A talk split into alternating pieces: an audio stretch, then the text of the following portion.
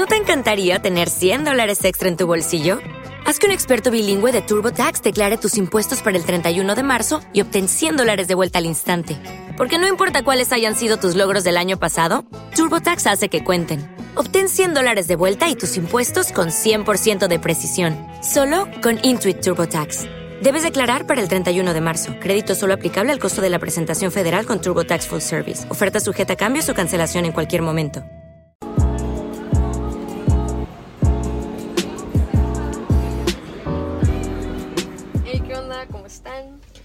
Espero que estén bien, que les haya gustado nuestro episodio anterior, Fidelidad. Y pues ahora les traemos un tema que va muy asociado, que es la Inseguridad. seguridad. Así que hablaremos un poquito sobre de qué es, como ya habíamos comentado, nos gusta pues buscar, ver diferentes definiciones, platicarlo y ya de ahí sacar una en la que estemos de acuerdo. Y desentender aquellas creencias y mitos con los que hemos crecido. Pero bueno, la inseguridad, ¿qué es? A lo que hemos llegado a definir Es que tal cual pues sería una reacción emocional acompañada tanto de malestar y tensión que supone una falta de seguridad y confianza en sí mismo, misma o misme. Así es, esa es la, nuestra definición que encontramos. Yo creo que todos nos hemos sentido inseguros en nuestras vidas, en cualquier etapa. Creo que ninguno nos podemos salvar. Aunque aparente ser la persona más segura del mundo, estoy segura de que siempre va a haber una inseguridad después de esa capa. Sí, siempre vamos a tener ese miedo de intentar algo nuevo y lo que también investigamos y nos dimos cuenta, digo, es algo que ya sabíamos y yo creo que la mayoría de las personas sabe, que hay diferentes tipos de inseguridades, pero no somos conscientes tanto de ellos o no logramos identificarlo justamente porque no tenemos tanto esta información, que la verdad es que yo siento que es algo que nos deben de enseñar tanto en las escuelas, en nuestras familias, o sea, es algo súper importante para tú identificar cómo te sientes y cómo puedes mejorar en eso. Yo creo que hace falta mucha introspección en uno mismo siempre. Yo soy una persona que de verdad reflexiona todo. Y no en el ámbito de qué dirán. O sea, simplemente me gusta reflexionar por qué siento lo que siento y es algo que he aprendido en mis sesiones de terapia porque a mí me costaba identificar aquellos factores que me hacían sentir incómoda o me generaban un poco de ansiedad hasta que poco a poco fui entendiendo la importancia de siempre reflexionar aquellas sensaciones que te generan este tipo de malestar, ¿no? Y bueno, el, el- la inseguridad que yo he visto, que he sentido y que, que considero que son muy típicas, fácil es la desconfianza de la otra persona, ¿no? Eh, tu autoimagen, no te encanta cómo te ves siempre, a lo mejor, o piensas mucho en qué ponerte o en qué hacer, ¿no? Cada vez que vas a salir. Sí, y, a veces, a veces casi no siempre, digo, ya depende de, de cada persona y lo que haya vivido y todo, pero casi siempre es el cómo van a ver los demás a cómo me veo yo. Claro. O sea, casi, casi siempre nos ponemos como a eh, en estas comparaciones externas que no nos damos cuenta de que de cómo nos estamos hablando a, pues ahora sí a nosotros mismos. Ahorita que dices eso, me acuerdo mucho de algo que yo pensaba y que algunos amigos piensan. Es cuando vas a tener una date. Bueno, un ejemplo de, de date romántica o incluso nada más en un grupito de amigos, ¿no? De a veces pensamos, ay, si le voy a caer bien, si le voy a gustar y así. Cuando creo que realmente tenemos que cambiarnos ese chip si le vamos a gustar a alguien más y pensar, ok, esta persona me gusta a mí, este grupo de personas me atrae para yo llevarme con ellas, en vez de, y si les caigo bien, y si no, y así. Sí. También otra inseguridad es el sentirte incapaz de tus habilidades, ¿no? Muchas veces cuestionamos de que si somos capaces o no de hacer ciertas cosas, a pesar de que tenemos esa, ese aprendizaje, ¿no? Y profesional o autodidacta, no importa, pero sabes que lo hay y muchas veces no podemos desarrollar nuestro potencial en distinta- distintas áreas de nuestras vidas. Sí, por porque ese no, miedo. ajá, no te atreves a dar ese, ese paso, aunque ya haya personas cercanas o externas que te hayan dicho o felicitado por algún avance o logro. Inclusive, o sea, nosotros mismos nos ponemos nuestro límite, nuestros pensamientos son los mismos que nos hacen ir para atrás y no nos dejan tanto confiar en nuestras habilidades o inclusive en nuestros instintos de poder hacer algo. Sí, yo, yo no soy la persona más segura del mundo y nunca lo seré. Soy consciente. ¿Por qué? Porque pues, soy humana. O sea, tengo mis errores y mis miedos como todos. Pero muchas veces cuando tengo este tipo de inseguridad, de aventarme algo, pienso, ¿qué es lo peor que puedo perder? Al final, nada. O sea, me pueden humillar, sí, se pueden burlar de mí, sí, pero al final, si yo estoy consciente de mi seguridad conmigo misma y de mis acciones, que son para mi beneficio y para mí, está bien. La mayoría de las veces de nuestras frases cuando nos sentimos inseguros es, volvemos a lo mismo, pues más externo, ¿no? Que, que interno, de cómo pensamos de, de nuestra persona tal cual, algo Sí. más personal.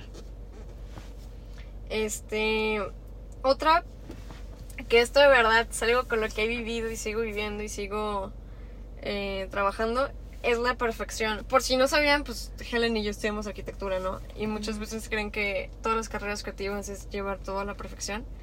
Está bien, de tu disciplina, pero no siempre. Me acuerdo mucho hace dos semestres.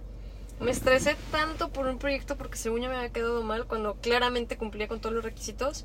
Pero en cuestión de imagen y de diseño, yo decía, no, es que como yo, Daniela Cano Castellanos, va a entregar esta basura, ¿no? Casi, casi. Y me acuerdo que me estresé tanto que terminé colapsando llorando en el tráfico. Le marqué a mi novia y que me siento mal.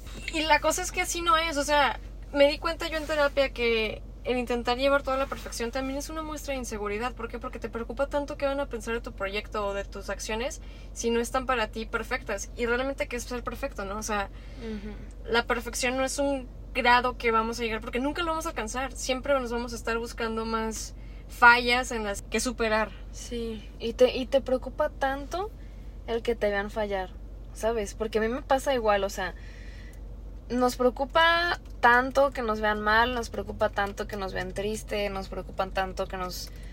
que las personas sepan que nos sentimos inseguras, cosa que es totalmente normal, ¿no?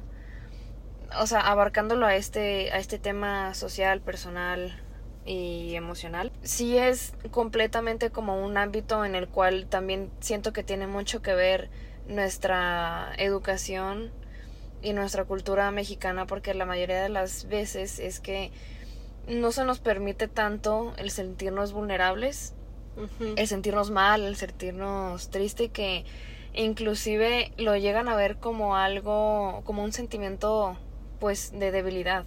Cuando al contrario, el, el sentirte mal es para seguir creciendo, porque pues, todos somos humanos y no puedes estar feliz o estar bien sin sentirte mal. O sea, tienes que llegar a un punto para poder superarte y poder pues mejorar todo, todos los días, ¿no? Pero siempre van a haber situaciones en las que tengas miedo, inclusive expresar, o sea, inseguridad de, de expresarte tal como eres o tal como lo estás sintiendo en ese momento. Sí, dentro, como dices, esta sociedad, o sea, neta, hay una gran presión por, y una validez, una búsqueda de validez para que nuestros resultados siempre sean perfectos. Y cuando hay una falla, un fracaso, ya, se acabó, se acabó el mundo. Cuando realmente el aprendizaje personal y de crecimiento humano está en los fracasos. O sea, y si lo quieres ver como un fracaso, porque ya conforme vas creciendo te das cuenta que los fracasos al contrario son oportunidades de aprendizaje. Suena mamón, suena clase de tutoría, pero es muy cierto. Sí. Y eso te das cuenta porque ya fallaste, ¿estás de acuerdo? O sea, Ya fallaste. Porque hay, hay veces en donde neta las personas, o sea, te- tenemos miedo, porque siento yo que la mayoría de las personas hemos estado en este punto de tener miedo de, de decir cómo nos sentimos por ser juzgados, porque en algún punto nosotros hemos juzgado a las demás personas. Entonces, tiene que haber como una introspección muy cañona de, de nosotros mismos, de inclusive hablar de cómo se ve la otra persona físicamente, cómo está actuando, o sea, cosa que nosotros ni al caso con nuestra vida, la verdad. Y es algo súper importante que tenemos que, que seguir deconstruyendo tanto personalmente como sociedad, porque inclusive por presión social se llega a mostrar esta inseguridad de otra persona y ahí van, ahí van a juzgar y es súper normalizado incorrectamente en, familias mexicanas de seguir criticando y juzgando tanto eh, físicamente, económicamente inclusive, emocionalmente como lo está pasando a la otra persona cuando solamente debería de haber el apoyo y si sabes que, que está pasando por un mal momento, pues saber si hay algo en el que puedas tanto ayudarle a esa persona para seguirte, para seguir superándose, pero no, no anclarnos con las inseguridades de las demás personas, porque justamente siento yo que es algo muy principal que, que tenemos miedo a expresarnos por lo mismo, por el mismo miedo de ser juzgados de la misma manera. Sí, la verdad, ya conforme te vas dando cuenta de cómo funciona a veces la realidad social, ya empieza a ser más transparente y, y una vez que te dan en la madre dices, bueno, ya, ¿qué pasa? no Pero es, es muy difícil, es muy difícil normalizar esto y sentirte cómodo Sí. con lo incómodo. Otra... Por lo mismo, porque nos han educado. Claro, claro. Y, y eso Sí, creo que ni siquiera es tanto de la cultura mexicana, sino en general, ¿no? Por ejemplo, la cultura estadounidense también de que tienen un, un ritmo de vida muy... Súper rápido. Sí, súper rápido, muy automatizado. Sí, y si te das un descanso, sientes que estás perdiendo el tiempo. Exacto. cosa Sí, que- eso me pasa muchísimo. O sea, si yo, y tanto tú como yo, siempre Sí. tenemos la agenda llena. Sí. Y si yo veo un hueco en mi día y me siento, rel- entre comillas, relajada porque no tengo nada que hacer, me estreso. Es como, ocupo estar haciendo algo. sí. Y también es por la validez, o sea, personalmente también es por mi validez de mi familia, ¿no? De que no estás haciendo nada, estás huevoneando.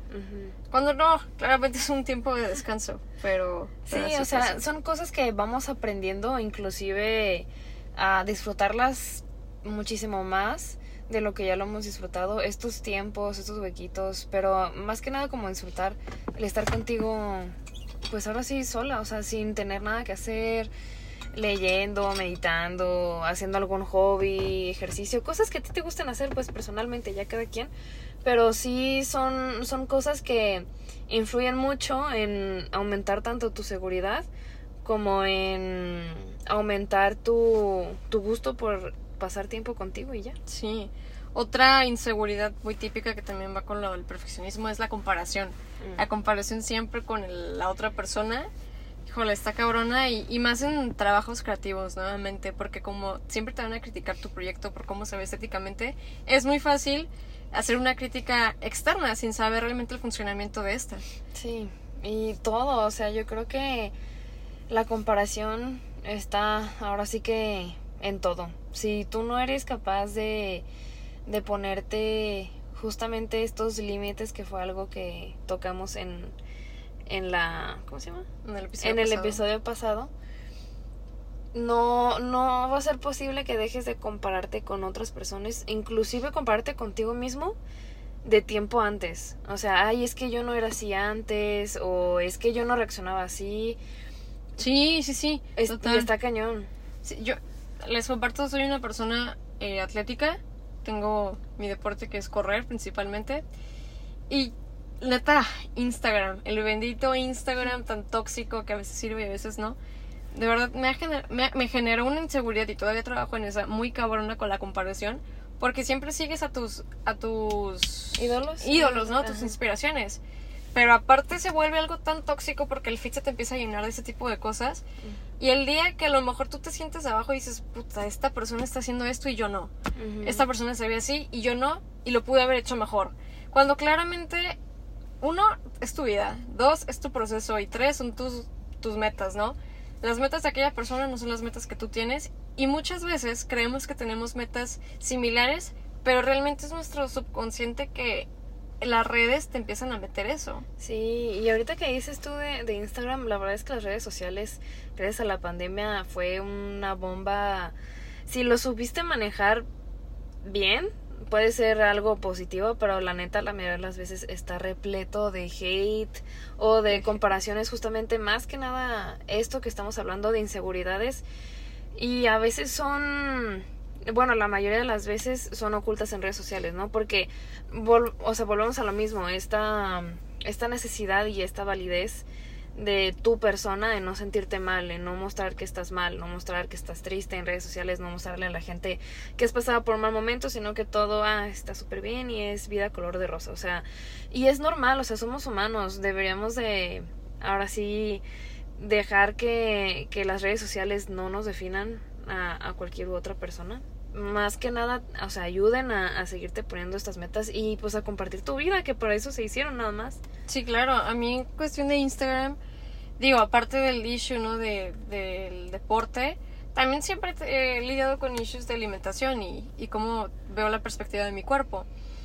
Que ya después podremos eh, profundizar. Pero a mí, por ejemplo, algo que me sirvió fue, no sé, picarle el botón de Instagram, que ahorita no me acuerdo cuál es, pero darle que ya no me aparezcan ese tipo de imágenes y, se- Mm. y cosas relacionadas al tema.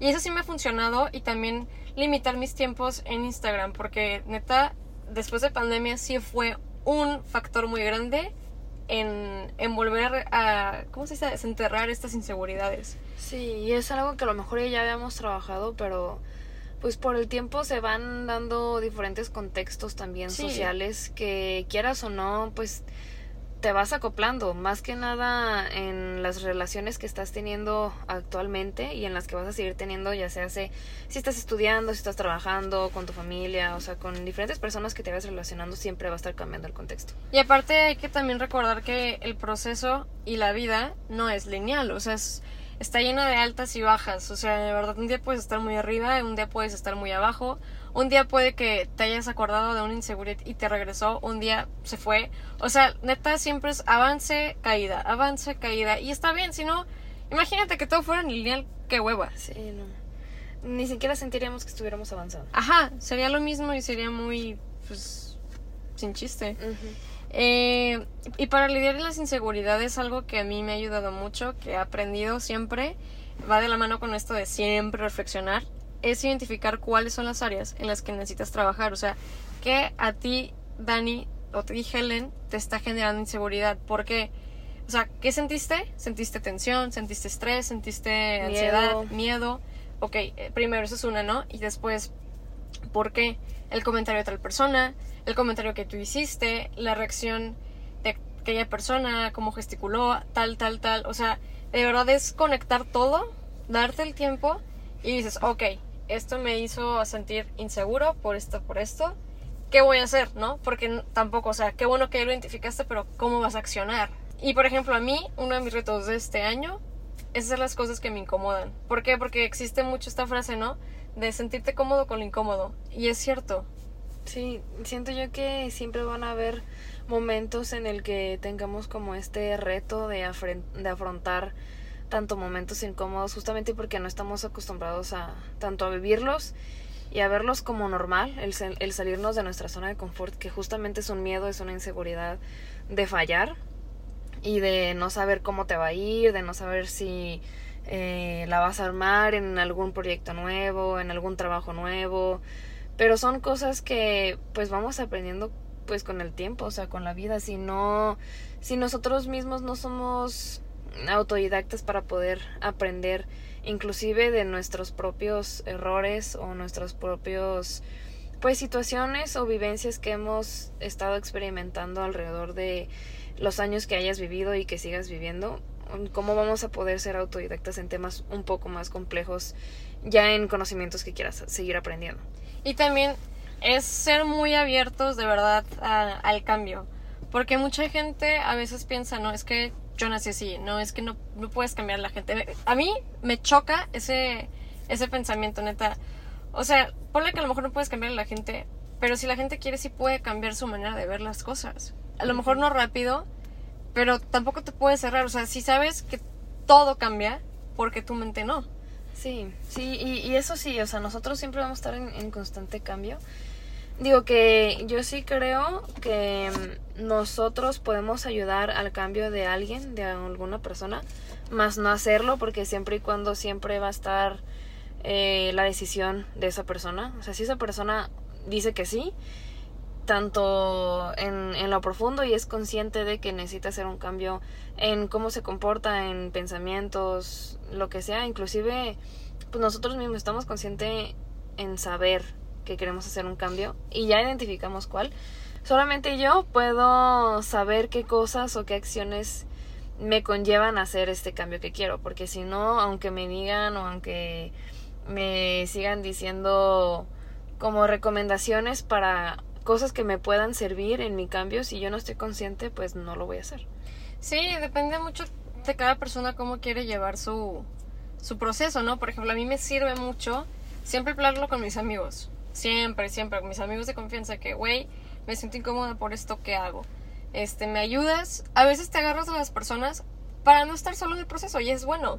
Hay gente que no, hay gente que prefiere vivirlo solo y también es muy respetable. Es, es, o sea, siempre y cuando tú estés accionando.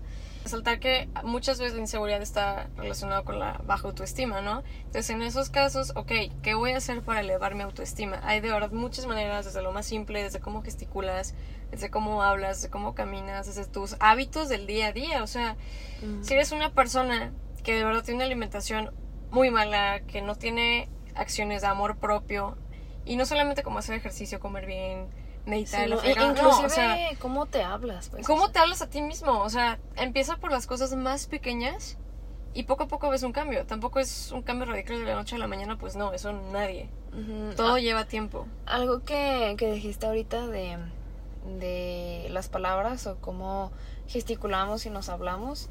A mí algo que me ha ayudado mucho personalmente es hacer un journaling.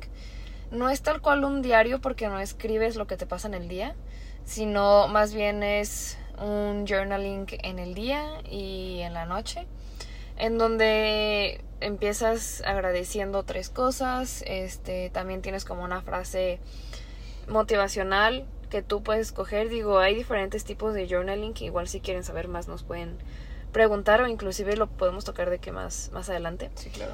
Pero hay demasiadas cosas, inclusive empezando desde la mañana de tu día, cómo te levantas, hasta cómo lo terminas. O sea, realmente es un ciclo diario que sí o sí puedes hacer el cambio y solamente si estás consciente, pues tú puedes hacer el cambio en tu vida.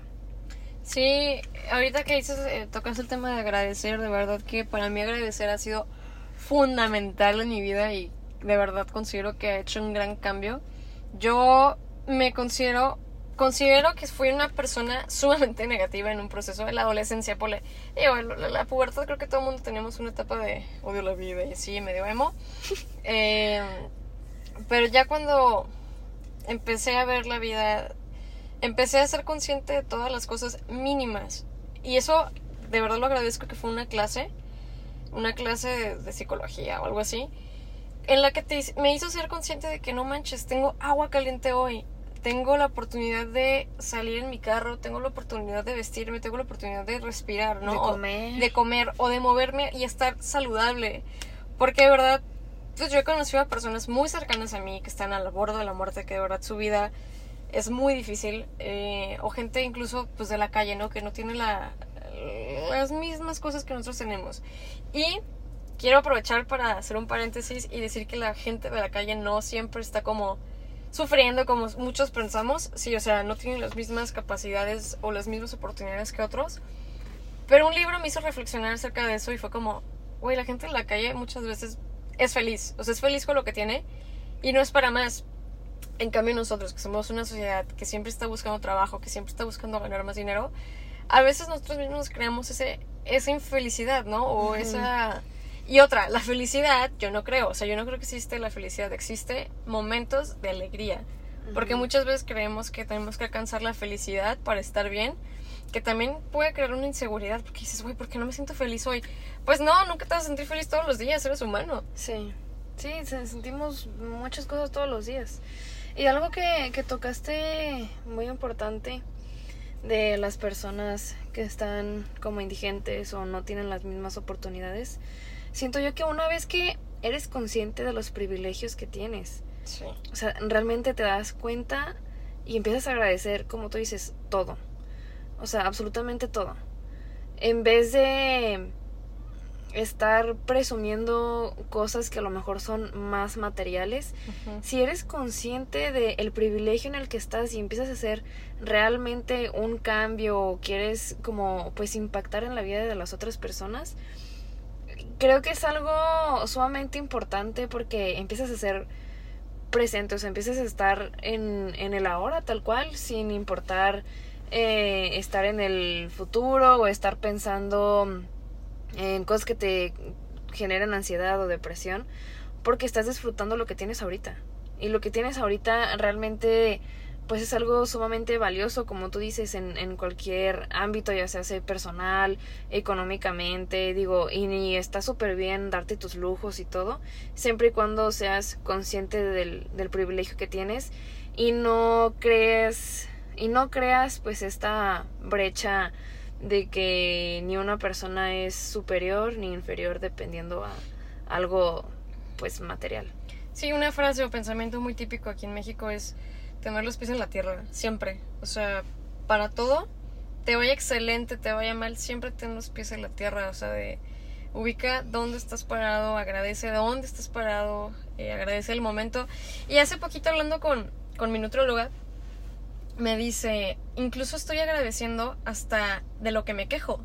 Y de verdad eso me lo llevé, creo que te lo había dicho, ¿no? Sí, creo que sí. Sí, eh, se me hace, se me hizo algo muy bonito porque dice, agradezco el quejarme estar cansada. ¿Por qué? Porque mi cansancio lo, lo valió la pena mi día. O sea, entrené, hice lo que me gusta, consulté, eh, a lo mejor pinté, vi algo, leí, ayudé a mi mamá, no sé. O sea, esas cosas que te hacen generar cansancio y dices, güey, qué perro. O sea, por ejemplo, yo ahora, ¿no? Que vamos a entrar a clases, me quejo mucho de la desvelada, pero al final dices, güey, valió la pena. Valió la pena, aprendí, lloré, porque lloré de estrés, muchas veces lloramos de estrés en cualquier carrera. Al final sí, muchas veces dices, no, eso no hubiera valido la pena. Porque también hay que ponerse límites en, en trabajo y escuela. O sea, tampoco es de que te tengas que desmadrar emocionalmente por algo. ¿no? Pero es estar conscientes de que, ok, lo que hago me gusta. Sí, que tú estás aceptando como tú dices, o sea, estás estás estás aceptando este este reto, esta como fuera de tu zona de confort de desvelarte en esta ocasión. Pero porque lo vale, porque le estás haciendo tu proyecto, sabes que vas a gastar el tiempo en algo que realmente vale la pena para ti. Y siempre teniendo un balance y esta gratitud, porque ¿por qué nos estamos desvelando? Porque tenemos que hacer este proyecto, ¿por qué? Porque estoy estudiando. Ah, pues gratitud porque estoy estudiando, o sea, estoy estudiando la carrera que me gusta, ¿no? Y inclusive va desde muchísimo más allá, puedes ahondar más en, en, la gratitud y puedes este agradecer por cosas tan simples como despertar un día más. Claro, claro, claro. Porque muchos no tienen esa oportunidad. Sí, es muy importante. Una vez que ya empiezas a ser consciente de, de todo todas las oportunidades que estás teniendo, creo que nos desviamos un poquito del tema. creo que hablamos mucho de gratitud, que de verdad creo que valdría la pena. E, eso funciona mucho para la inseguridad, sí, sí, la verdad. Valdría la pena luego hacer un podcast literalmente de, pura gratitud. Uy, no. Híjole, yo creo que me, me voy a un retiro espiritual. Se van con nosotros a un retiro espiritual. Nomás nuestros amigos. Pero bueno, para cerrar, ¿tú qué consejo das de cómo lidiar con la inseguridad? Primero, identificarlo identificar y yo creo que tener como información de los diferentes tipos de inseguridades y que conllevan tanto inseguridad social, económica, personal, emocional, etcétera, porque realmente son demasiadas. Y ya de ahí a lo mejor y puedes conllevar a profundizar en lo que estás sintiendo. ¿Por qué me estoy sintiendo así?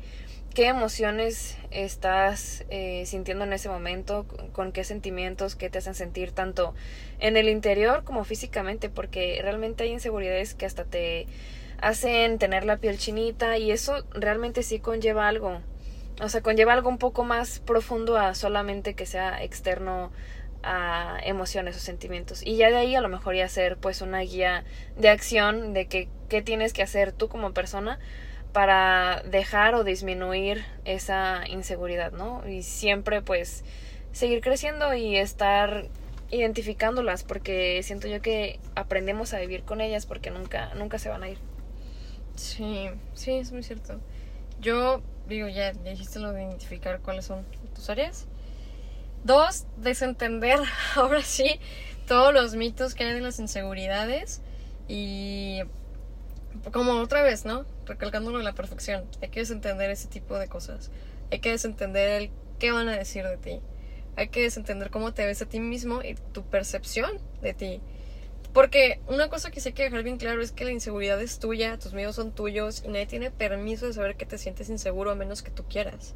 Tus emociones son de tu propiedad y no, no tienes que revelarlas si no quieres. O si, si buscas ayuda y quieres, claro, es bienvenido. Pero todo esto es tuyo. Sí, inclusive nadie tiene el poder o no deberíamos de darles el poder de manejar nuestras emociones, ¿no? Porque a veces decimos, ay, es que me hizo sentir triste con tal cosa. No, o sea, esa persona hizo una acción que tú reaccionaste a sentirte Claro. mal, a sentirte triste. ¿Por qué reaccionaste a sentirte triste? ¿Por qué te afectó? Entonces ya es como un- una profundidad un poco más de introspección a que solamente echarle la culpa a otra persona. Sí, porque es bien fácil echar la culpa a tus papás, ¿no? Incluso de que no, es que tengo el trauma por esto. Ok, lo tienes. Pero tú, ¿qué haces para cómo manejarlo, ¿no? ¿Cómo lo sobrellevas? Porque ya cuando te conviertes en una persona adulta, en una persona con uso de razón bien, ya se vuelve tu responsabilidad, tu mejoría y tu acción para tu evolución como ser humano. Sí, yo creo que inclusive ahí puede ser como un acto de, de respaldo, yo creo, de solamente decir, ah, no, es que esta persona, así en papás o inclusive también en trabajos, ¿no? De me, me dijeron mal, me dijeron que iba mal en ese trabajo o este en algún proyecto, lo que sea.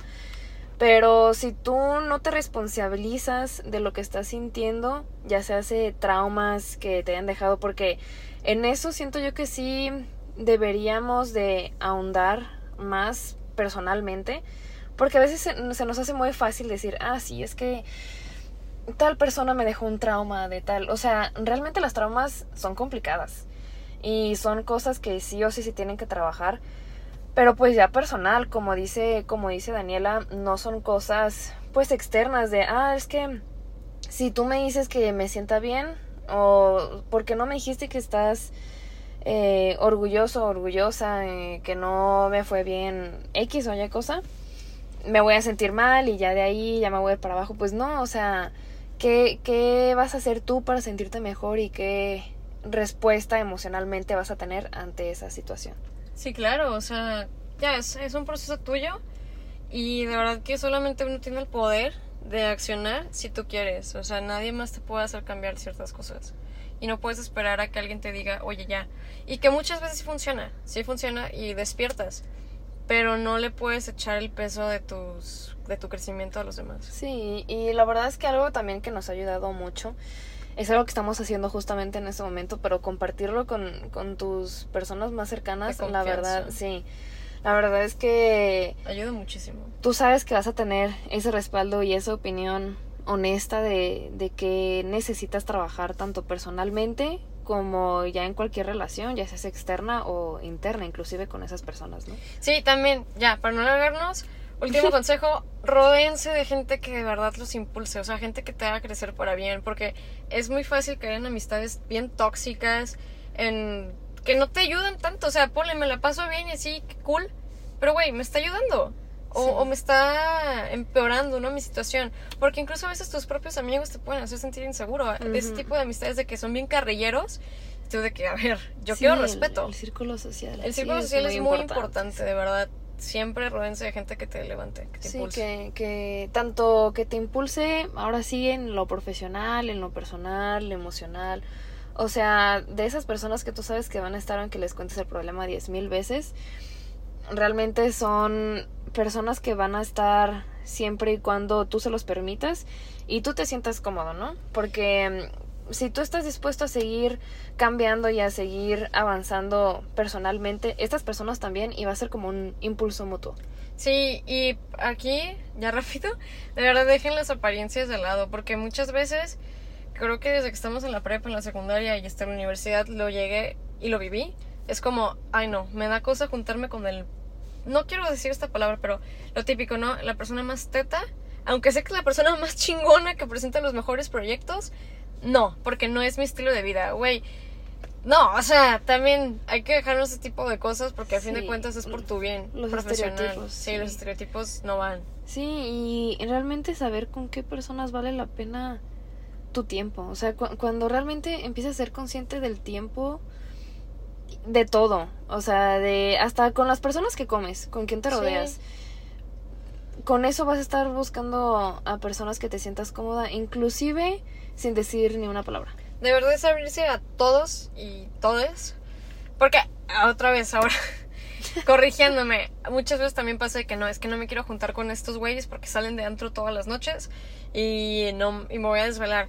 Ok, a lo mejor es estilo de vida, pero ¿qué, qué pierdes con conocerlos? Capaz si de verdad es gente que tiene una inteligencia emocional bien cabrona y tú te cierras por el prejuicio. Sí, el, el punto ahora sí es es conocer y crear un balance entre estas conexiones personales que a lo mejor y por ejemplo en el ejemplo de Daniela que de ahorita si si tú no eres una persona de salir mucho pues a lo mejor y no sales a los mismos planes pero pueden crear otros planes sin, sin perder esta comunicación o esta amistad no entre las personas. Sí claro. Y bueno esperemos que les haya gustado este episodio. Eh, si sintieron atacados por algo lo lamento. Si no pues está bien. Eh, y bueno y pues ojalá nos sigan acompañando a desentender las cosas. Sí, si hay algún tema, pregunta que quisieran que hablemos, es bienvenido. Muchas gracias. Adiós.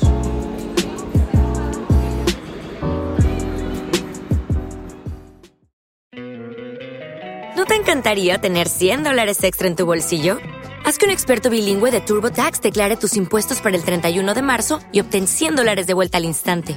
Porque no importa cuáles hayan sido tus logros del año pasado, TurboTax hace que cuenten. Obtén 100 dólares de vuelta y tus impuestos con 100% de precisión, solo con Intuit TurboTax. Debes declarar para el 31 de marzo. Crédito solo aplicable al costo de la presentación federal con TurboTax Full Service. Oferta sujeta a cambios o cancelación en cualquier momento.